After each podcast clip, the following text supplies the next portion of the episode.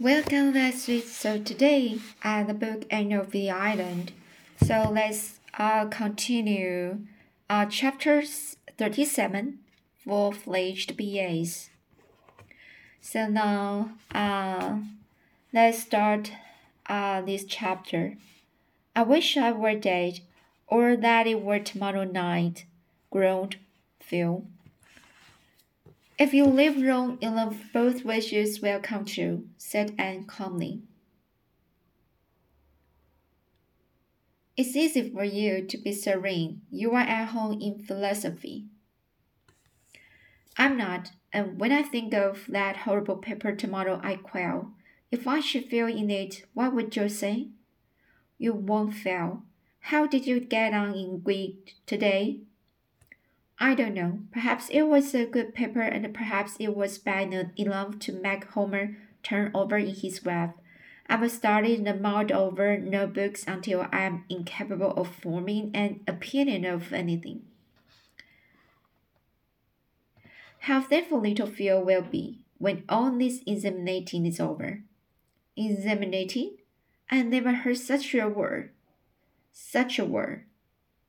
I never heard such a word. Well, haven't I as good a right to make a word as anyone else? demanded Phil. Words aren't made, they grow, said Anne. Never mind, I begin faintly to discern clear water ahead where no examination breakers room. Girls, do you, mm, can you realize that our Redmond life is al almost over? I can't, said Anne softly. It seems just yesterday that Pris and I were alone in that crowd of freshmen at Redmond, and now we are seniors in our final examinations. Potent, potent wise and uh, reverend seniors, quoted Phil. Do you suppose we really are any wiser than when we came to Redmond? You don't act as if you were by times, said Aunt Jamesina severely. Oh, Aunt Jimsy, haven't we been pretty good girls? Tag us by and large these three winters you marred us? pleaded Phil. You've been four of the dearest, sweetest, goodest girls that ever went through went, went together through college, averred Aunt Jamesina, who never spoiled a compliment by misplaced economy. But mistrust you haven't any too much sense yet it's not to be expected, of course. Experience teaches teaches sense.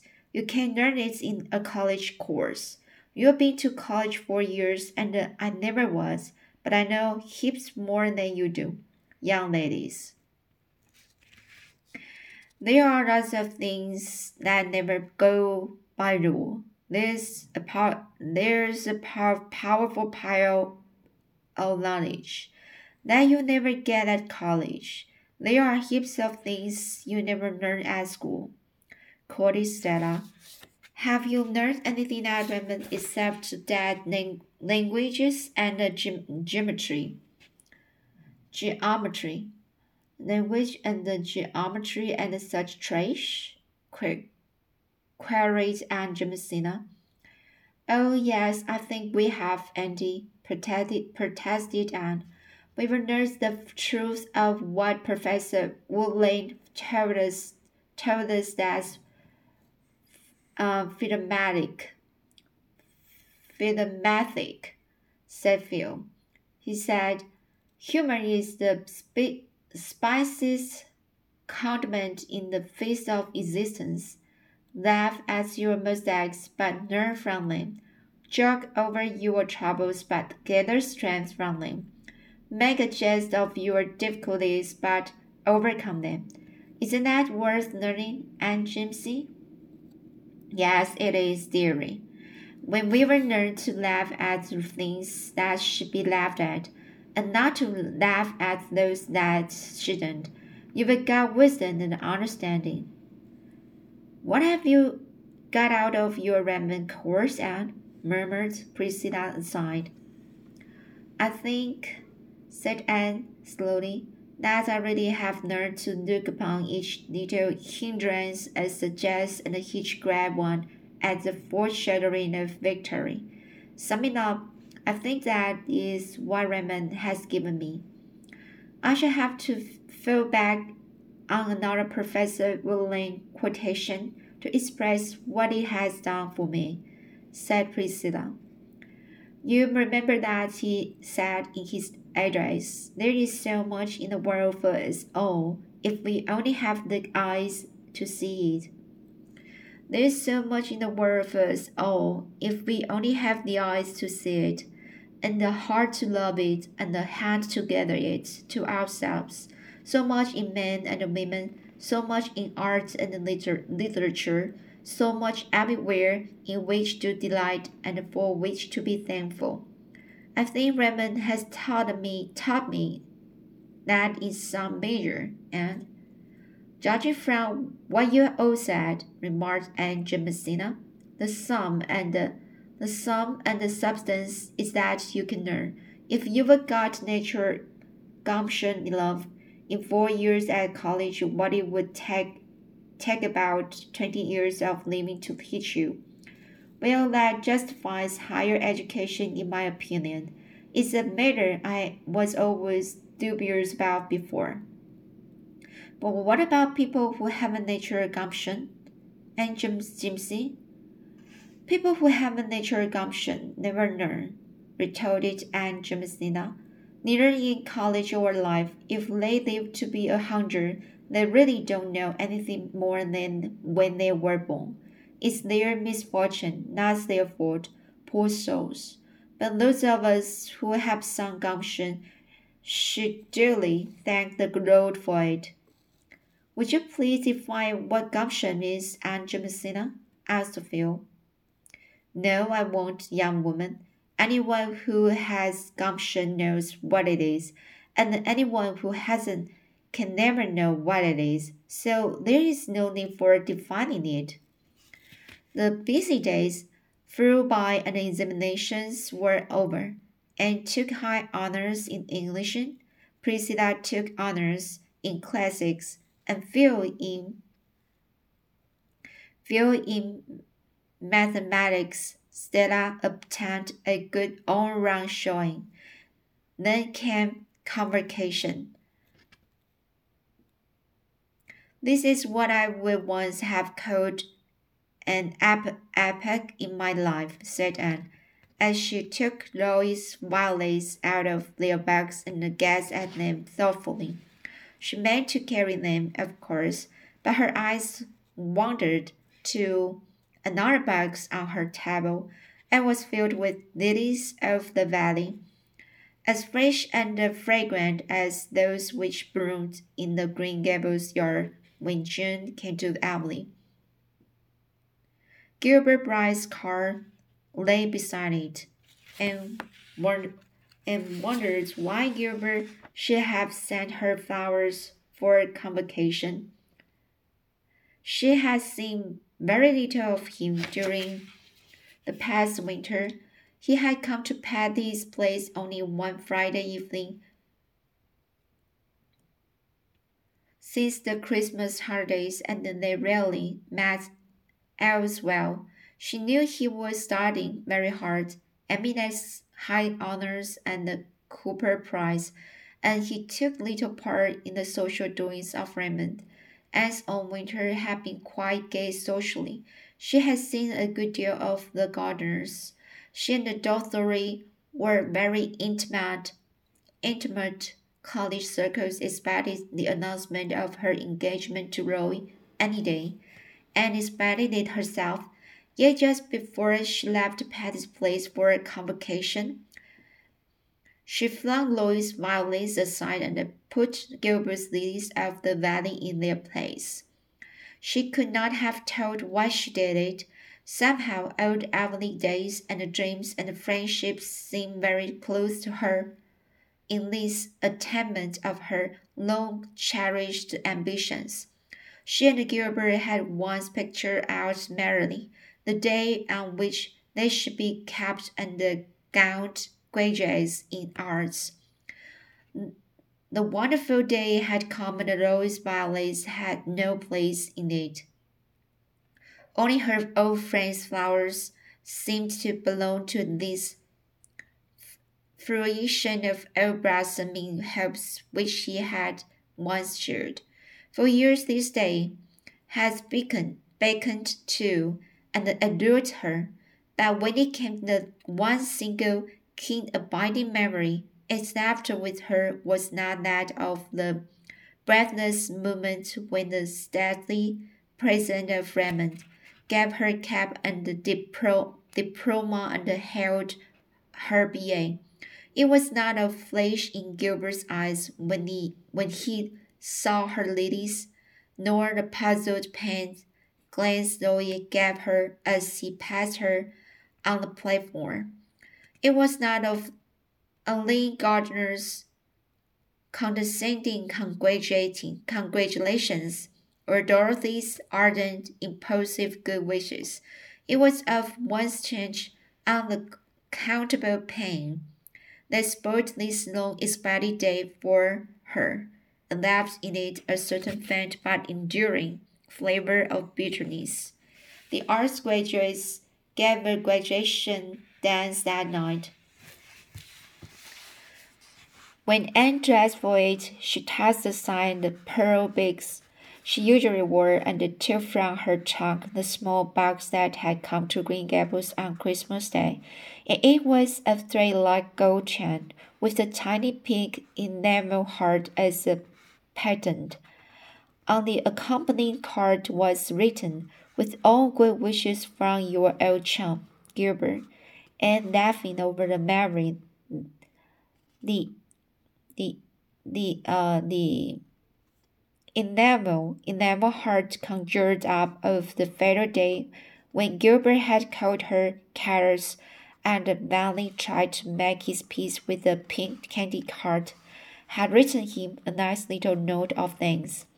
But she had never worn the the trinket. Tonight she fastened it about her white throat with a dreamy smile.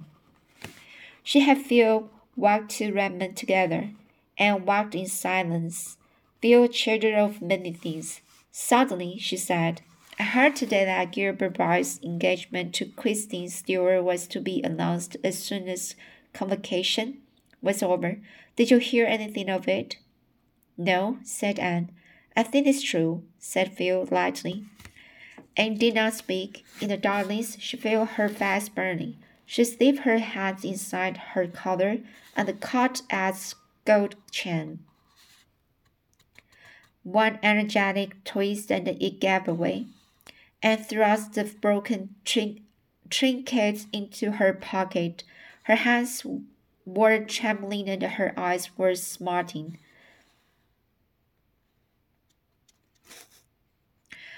But she was the guest of all the gay revelers that night and told Gilbert unregretfully that her card was full when he came to ask her for a dance.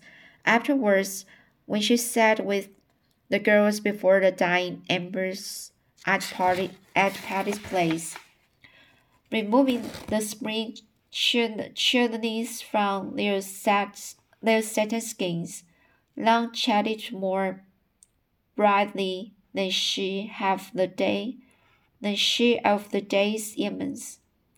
Moody Spurgeon Macpherson called here tonight after you left, said Aunt Jamesina, who had set up to keep the fire on. He didn't know about the graduation dance.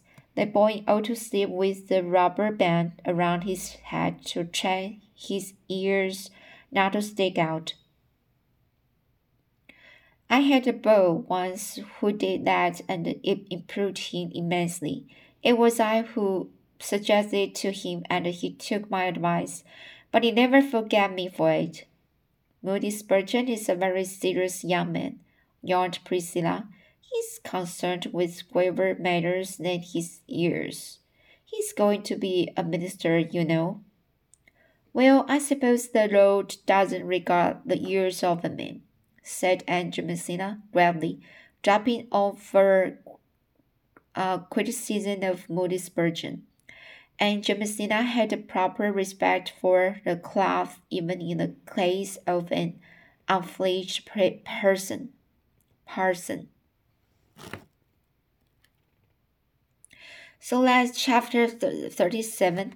Um, I think it's a very special part is uh, when Angus uh, facing the the final final phase, uh, which is the graduation uh, in arts. Um, just have uh, uh, because they because um and the Gilbert just ha- had uh, had picture uh, about uh, the day uh, on which she, they should be kept underground graduates. So nowadays, uh, just like gone and uh, Lois um have sent her some violins, uh, but um, she just uh, she just didn't have this uh, good mood and uh, suddenly just feel the uh, uncountable, uncountable, un, uh, unaccountable pain. So I think it's a very seriously, obviously, um, she didn't know why, and uh, maybe the real reason is um, she loved uh, Gilbert, but uh, she didn't know. So I think it's a very uh, uh, a good, very good um, big change of the Anne herself. And so here next is chapter 38, False Dawn, or Falls Down. So let's get started for this chapter. Just imagine this night week I'll be in Avonlea. Delightful thought, said Anne, bending over the box in which she was packing Mrs. Rachel Lynde's quilts. But just imagine, this night week I'll be gone forever from Patty's place. Horrible thought. I wonder if the ghosts of all our laughter will echo through the maddened dreams of Miss Patty and Miss and Miss Maria. Speculated Phil. Miss Patty and Miss Maria were come. Maria were coming home after having chatted over most of the habitable globe. We will be back the second week in May. Note Miss Patty. I expect Patty's place will seem rather small after the whole of the Kings at Karnak, but I never did like big places to live in, and I'll be glad glad enough to be home again. When you start traveling that in life, you are apt to do too much of it because you know you haven't much time left, and it's a thing that grows on you. I'm afraid Maria will never be contented again. I shall leave here my fancies and dreams to blaze the next comer, said Anne, looking around the blue room wistfully. Her pretty blue room where she had spent three such happy years. She had knelt at its window to pray and had been from it to watch the sunset behind the pines. She had heard the autumn, autumn raindrops beating against it and had welcomed the spring robins at its sill. She wondered if she old dream if old dreams could haunt rooms, if when one left forever the room where she had joyed and suffered and laughed and wept, something of her, intangible and invisible, yet none the less real, did not remain behind like a voiceful memory. I think, said Phil, that room where one dreams and grapes, grapes and rejoices and lives becomes is inseparably con connected with those processes and uh, acquires a personality of its own. I'm sure if I came into this room 50 years from now, it would say Anne, and to me. What nice times we were had here, honey. What chats and the jokes and the good charming, good charming jamborees. Or, dear me, I'm to marry Jo in June, and I know I will be rapturously happy, but just now I feel as if I wanted this lovely Redmond life to go on forever. I'm unreasonable enough just now to reach that too, admitted Anne. No matter what deeper, deeper joys, no matter what deeper joys may come to us later on, we will never again have just the same delightful, irresponsible existence we've had here. It's over forever, Phil. What are you going to do with Rusty? asked Phil, as that privileged pussy padded into the room. I'm going to take him home with me, and Joseph and the Sarah Kate, announced Aunt Jamesina, following Rusty. It would be a shame to separate those cats now that they have learned to live together. It's a hard lesson for cats and the humans to learn. I'm sorry to part with Rusty, said Anne regretfully but it would be no use to take him to Green Gables. Marilla detests the cats, and Davy would tease his life out. Besides, I don't suppose I will be home very long. I've been offered the prin- principalship of the of the Summerside High School. I'm going to accept it, asked Phil. I I haven't decided yet, answered Anne with a confused flush. Phil nodded understandingly. Naturally, Anne's plans could not be settled until Roy had spoken. He would soon. There was no doubt of that, and there was no doubt that Anne would say yes when he said, Would you please? And herself regarded the state of affairs with a sel- seldom ruffled, uh, seldom ruffled com- complacent complacency, complacency. Anne herself regarded the state of affairs with the seldom ruffled, uh, com, uh, seldom, seldom ruffled complacency. She was deeply in love with Roy. True, it was not just what she had imagined love to be, but was anything in life, and asked herself weary, like one's imagination of it. True, it was not just what she had imagined love to be, but was anything in life, and asked herself wearily, like one's imagination of it. It was the old diamond disillusion of childhood repeated, the same disappointment she had felt when she had first seen the chill sparkle instead of the purple splatter she had anticipated. That's not my idea of a diamond she had said, but Roy was a dear fellow, and they would be very happy together, even if some uh, indefinable, indefinable, indefinable zest was missing out of life. When Roy came down that evening and asked Anne to walk in the park, everyone at Patty's Place knew what he had come to say, and everyone knew, or thought they knew, what Anne's answer would be. Anne is a very fortunate girl, said Aunt Jamesina.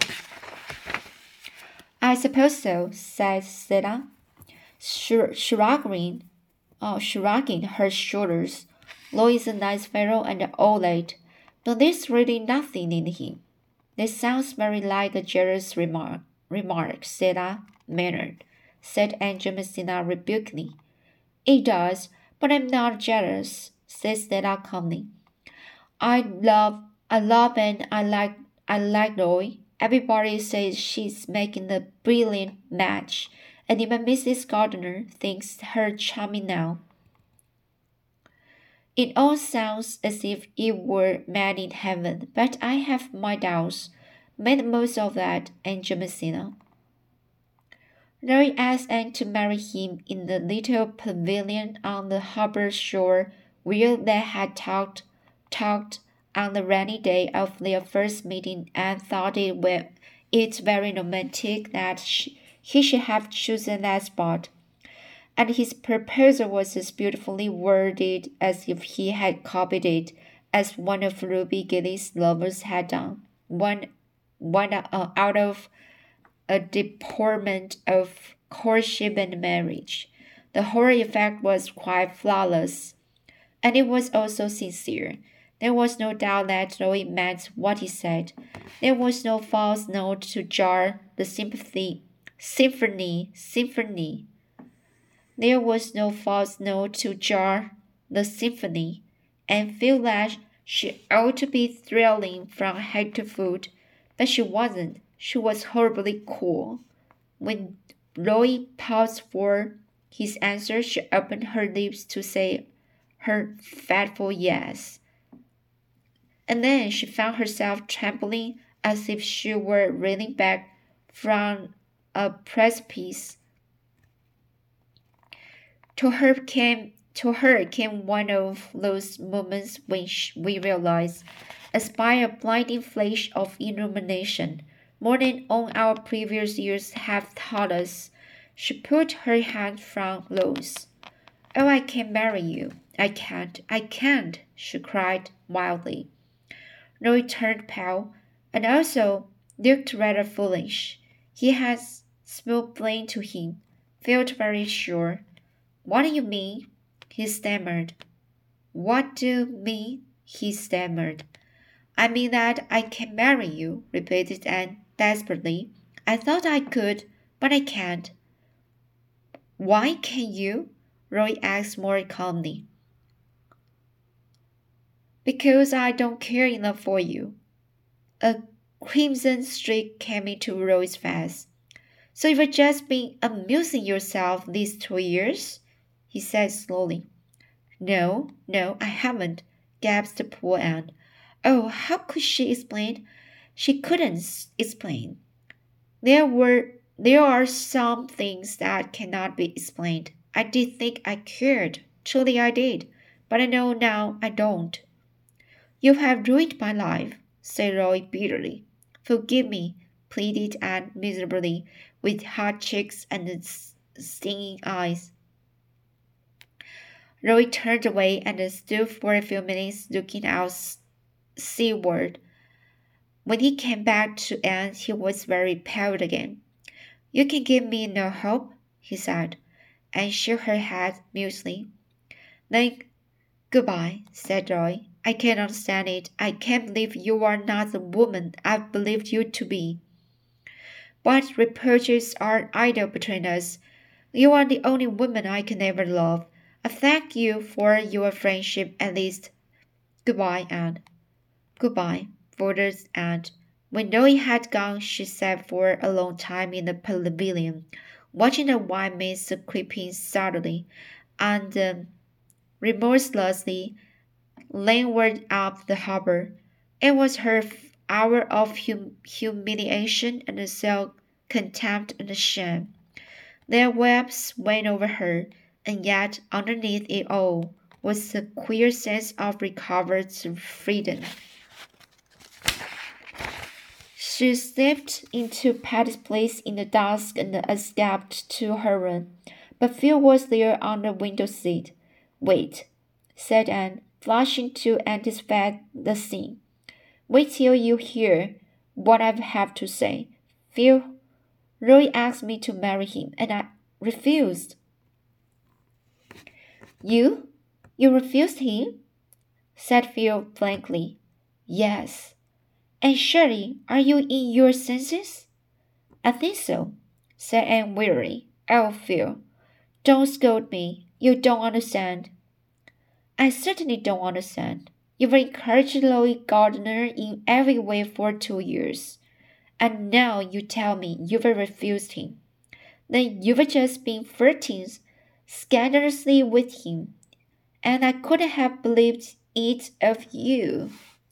I couldn't have believed it for I couldn't have believed it of you.